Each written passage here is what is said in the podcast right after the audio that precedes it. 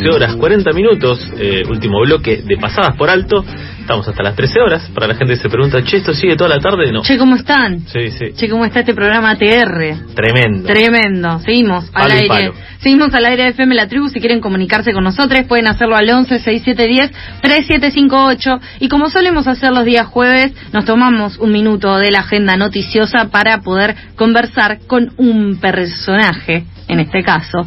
Se trata de Cristóbal Zanelli, quien escribió un libro y lo sacó, lo publicó en agosto de 2020 y se vendría una reedición. Este libro se llama Data Entry, fue su primera novela editada en pandemia por Milena Cacerola y ya estamos en comunicación con Cristóbal. Hola Cristóbal, buenos días. Bienvenido al aire de FM La Tribu. Hola, ¿cómo anda? Buen día. Bien, ¿todo bien y vos? Muy bien, muy bien. Gracias por llamarme. No, gracias a vos por compartir estos eh, ratitos, este ratito con nosotros. Yo quiero contar que a Cristóbal lo conozco y En persona, en carne y hueso. persona, carne y hueso y que eh, en particular este libro lo conozco desde los posteos en Facebook. ¿Y por qué? Porque tuvo un modo de escribirse en donde iban surgiendo distintas entradas en el Facebook de Cristóbal y de ahí después salió el libro publicado. Claro, lo Entonces, seguís, literal, lo seguís desde Facebook. desde Facebook, que sería como el nuevo cemento. ¿Qué onda, Cristóbal? Eh, data entry y todo lo que fue ese mundo de, de publicar cosas en Facebook y que después sea un libro. Eh, bueno, en principio salió porque mm, me escucho con retorno, por alguna razón mía. ¿será? Mm, No sabemos, ahora lo vamos a tratar de chequear Bueno, no para que te sientas cómodo. Eh, lo empecé a escribir porque caí en un laburo, la verdad que cuando entré me di cuenta que la iba a pasar mal instantáneamente. Porque, bueno, vieron cómo son las oficinas y toda esa dinámica que, mm, que bueno, nada, el primer día entré y me inspiró para, para escribir, básicamente, y lo empecé a poner en Facebook y lo empecé a usar como un ejercicio porque siempre me gustó escribir, pero me daba como vergüenza mostrarlo, qué sé yo, y acá como que fue la primera vez que pude hacer una ficción también, digamos, de la realidad, pero una ficción, y entonces me entusiasmé y empecé a escribir sin parar sobre el trabajo, básicamente. Sí, sobre trabajo y sobre quienes no, to- no tuvieron la posibilidad de leer todavía Data Entry. Se trata justamente de un contexto muy familiar a quienes en algún momento trabajamos en una oficina, con rutinas, con espacios comunes de laburo y sobre todo con distintos personajes, ¿no? Que ahí es donde se va desarrollando la historia. Y se plantea quizás hasta un tipo de amor, obsesión, ternura y locura en cierto punto eh, con el personaje de Melody, que es lejos mi personaje favorito de toda la novela. Sería Eh, su crush. Que sería su crush, claro, es, es su, su Ah, ¿se dice completo, su completo Sí, amor.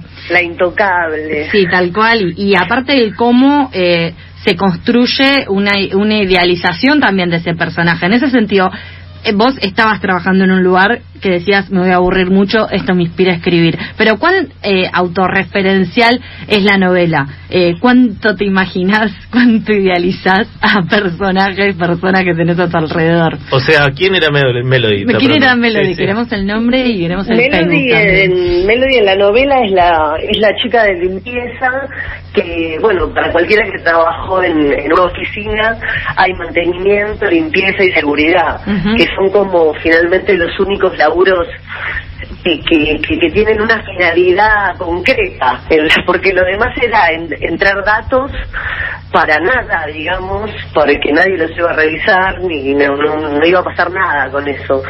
Y, y bueno, uno está sentado muchas horas frente a la computadora y ve qué pasa, la gente, y bueno, la, la gente de, de esos de esos rubros son como las que más pasan. Y había una en particular que me, que me, que nada, que me gustó mucho. Y yo en realidad, a veces, sobre todo en esa época, yo era un poco más chico, me, me enamoraba mucho, ¿viste? Como que me, me pasaba que no lo podía evitar y empezaba a ser todo un mundo alrededor donde ya tipo era como yo en una cárcel y, y nada, y nunca, bueno, en ese sentido me siento identificado con el personaje porque porque bueno, es todo una cosa medio, viste, que, que nunca hay nada concreto, viste, es más todo pasa por adentro y él es muy torpe para, para, para para poder recrear lo que él quisiera en su cabeza, ¿viste? Él se quiere ir a un a un spa con Melody, pero jamás le preguntaría. Claro, eso lo, lo no dicho y lo que se imagina es algo que sucede todo el tiempo en, en el libro y también muchísimo monólogo interno en el que vas conociendo también lo que lo que se trata de este personaje, este protagonista. Este, es polémico él, él Sí, es polémico. Es polémico, no pasa algunos filtros. Medio No, salame, hay- pero yo lo quiero igual también. Debo sí, decir sí, que lo quise. se sabe bien de si, qué carajo le pasa, porque es un poco contradictorio, pero bueno. Pero se pasa un poco eso cuando uno está aburrido. Eh, el aburrimiento te lleva te lleva a esos lugares. A vos en este en este sentido el aburrimiento de, de un laburo tan monótono quizás te llevó a la creatividad de ponerte a escribir una novela, pero también a veces te lleva a tomar decisiones que no son tan correctas y que también está bueno decir, bueno, en ese momento de la vida, puntos suspensivos, ¿no? Totalmente. ¿Y cómo fue la experiencia de editar, publicar este esta novela, tu primera novela, en el medio de la pandemia, no? Y yo, la verdad que no sé, estoy.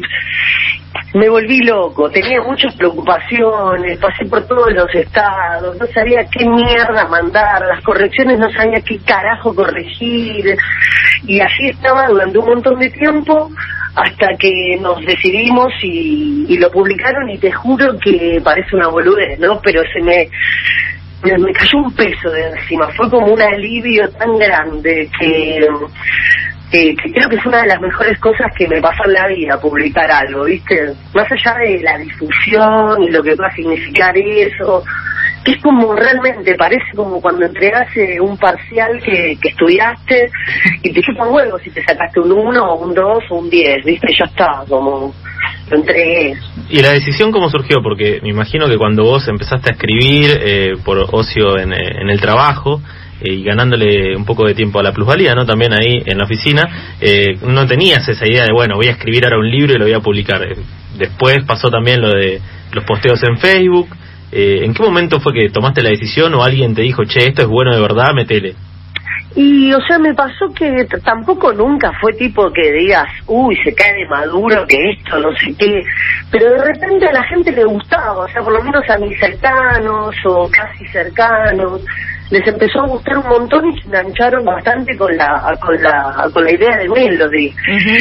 Y, y nada, y a mí, viste, no sé, yo hago también canciones y, y, y yo la verdad que lo hago para mostrar todo, viste, y no, no quiero mostrar algo que a la gente no le vaya a gustar o que yo no esté tan seguro. Entonces nada, surgió como eso, como el aval de ciertas personas en las que yo confío y dije, bueno, ya fue, de una. Bien. ¿Y después de publicado recibiste eh, devoluciones de gente que quizás no conocías? No, fue un éxito total, porque los los vendí todos. De hecho, ahora se va a reeditar, ¿viste? Bien. Que, que vender, viste, no sé, doscientos y pico de libros para, para, no sé, para mí es un montón, ¿viste? Y, y ahora se va a editar como, se va a reeditar como, como, como yo quería que se haga al principio, digamos, eh, con una distribución, con una cosa más orientada, confiando en esto. Pero bueno, primero tuve que venderlo yo y después ahora, ahora vamos a hacerlo en, más en conjunto y va a estar en librerías y si me preguntas yo le puedo decir sí, en tu librería mía, esas boludeces. Pero es fantástico poder contestar esa respuesta. O sea, sí, lo vas a encontrar sí. En tu No, lo librería. que luché por esa respuesta. Ujú. Sí, y Y poner en las redes, ¿no? Chicos, avísenme si en su ciudad se quedaron sin libros. Claro, así los mando. Yo me encargo. No, sí, sí, Y, sí. mm, Bueno, el otro día que mandé un libro a Letonia casi me muero de la emoción directamente. Un libro a Letonia. De Letonia te pidieron un libro. Sí, porque, bueno, nada, una historia, pero Sí. sí, me lo pidió una chica que estudia letras españolas, ¿viste? No sé, algo así. Bueno, bien. Eh, ¿Y cuándo tenés la reedición? ¿Cuándo, ¿Cuándo va a estar disponible en librerías? Y mm, hoy llamé bien de neurótico para preguntar si tenían el archivo final, Bien. que o- o- obvio que lo tienen, porque ya casi un año pasó. Y, o sea, pero viste, no puedo, todavía no puedo, es que me preguntaron, ¿querés corregir algo? Y me mataron. Y no dormiste, que me me mataron. imagino. no, no, me mató. Hoy me la pasé hablando de eso en el psicólogo, no me destruyó. Y, y hoy le dije, ¿tenés seguro el archivo? No sé qué. Me dijo, sí, ya está en imprenta, la semana que viene sale. Bárbaro. Bueno, entonces a partir de la semana que viene ya va a estar el libro eh, físico. Eh, vos recién mencionabas, Cristóbal, que eh, vos también haces canciones, haces música. Eh, Rey Hindú es eh, tu banda, es esta banda de música experimental, de, bailable, eh, que viene ya hace varios años eh, tocando. ¿Qué onda con la pandemia? ¿Qué onda con volver a, tocar? Con, con, cómo está el estado actual de, de Rey Hindú? Y nos mató la pandemia, nos mató mal, porque somos nosotros somos seis que tocamos, más Lucho, que es el bailarín, y era muy difícil organizarse, ¿viste? Entonces, nada, lo dejamos medio en stand-by, pero ahora vamos a sacar unos temas, estamos por entrar a grabar. El 24 tocamos en La Plata, en Pura Vida, en el festival de, cumpleaños de ellos, que es un festival como de cinco días. Así que nada, estoy re contento. Y incluimos como gente nueva, no, no, la verdad que estoy feliz. Bueno, genial. Desde nuestra producción nos dicen que los videoclips están buenísimos y querían hacértelo llegar, así que hazlo extensivo a todo el resto de la banda. Uh, ahora le digo que estamos en una discusión muy específica sobre si tenemos que cambiar a la o a do en un lugar. Así que bueno. Bueno, bueno son debates que se dan, a veces son trascendentales para el futuro de una banda. Eh, y justo en ese sentido te quería preguntar, digo, ¿cómo es el contraste, bueno, entre la escritura, que es una actividad más solitaria, posiblemente ideal para la cuarentena, y la música en banda, en la que de repente te ves eh, debatiendo entre un do y un, y un la. Y entre seis, siete personas. Y yo creo que hay que aprender a trabajar así, ¿viste? Porque no se puede hacer lo que uno quiere. O sea, no, no, no funciona así. Y y la verdad que a mí me encanta tener un grupo así de como de amigos y de colegas donde se den esos debates, viste que a veces te querés matar porque es como decís vos, no es intrascendental, que dure cinco segundos más la estrofa o cinco segundos menos. Pero bueno, eh, comparado con la literatura, o sea, lo que me dio lo otro es que decía lo que quería, ¿viste? No estaba haciendo nada para los demás finalmente, como decía lo que yo pensaba realmente. En cambio ahí es como una composición pensando en, la, en esa ficción que es Rey es, es otra ficción. Bien, en una cabeza más grande, quizás no solo tuya, sino Tal de cual, varios. donde hay un montón de gente que piensa diferente y, se va armando lo que se arma. Bueno, Cristóbal, antes de, ir cerrando la nota, quiero pedirte que digas cómo podemos eh, adquirir tu libro o cómo podemos saber las novedades. Este es el momento de decir tus redes sociales, decir las redes sociales del editorial y también si querés agregar redes sociales de Reindú para poder estar al tanto de los nuevas, las nuevas fechas que vayan teniendo? Bueno, eh, eh, Rey Hindú nos pueden buscar en Instagram y ahí vamos subiendo las novedades. eh, seguramente estamos hablando un montón de la fecha del miércoles. Después la editorial es Milena Cacerola, que también la pueden seguir en Instagram.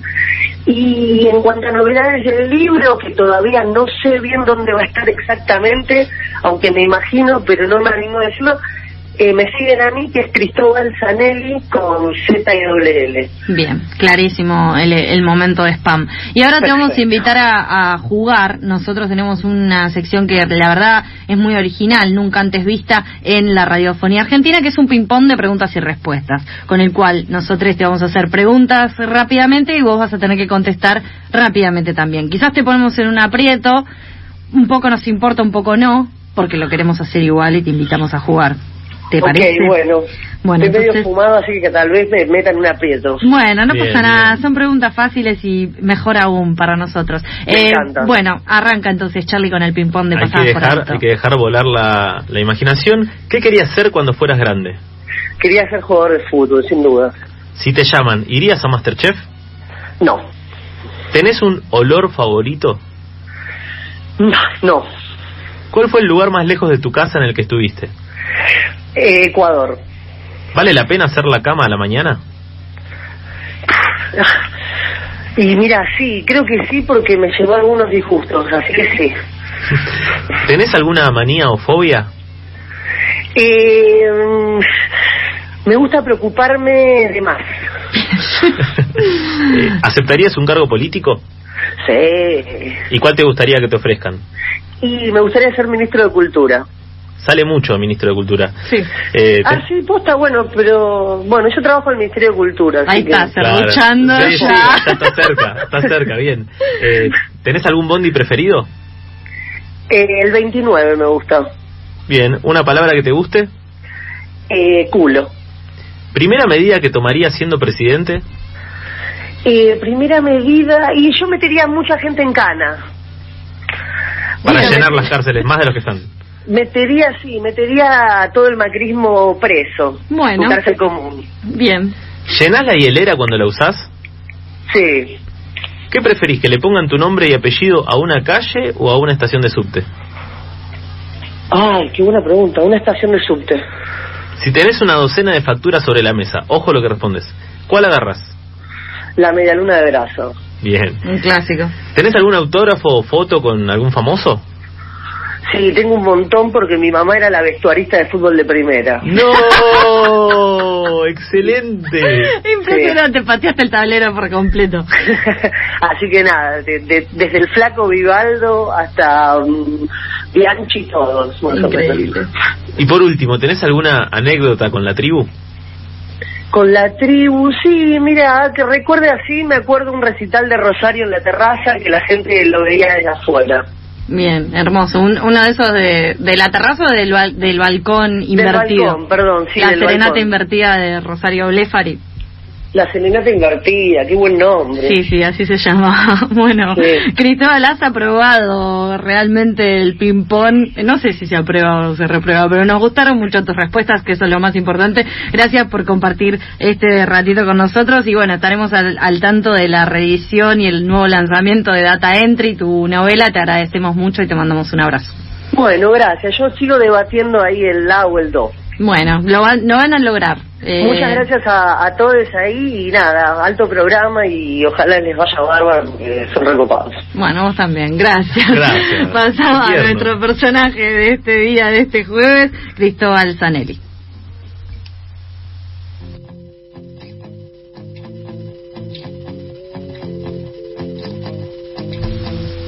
Suena peligroso Gorriones en FM La Tribu. En este caso, está haciendo la canción Siempre a Campo.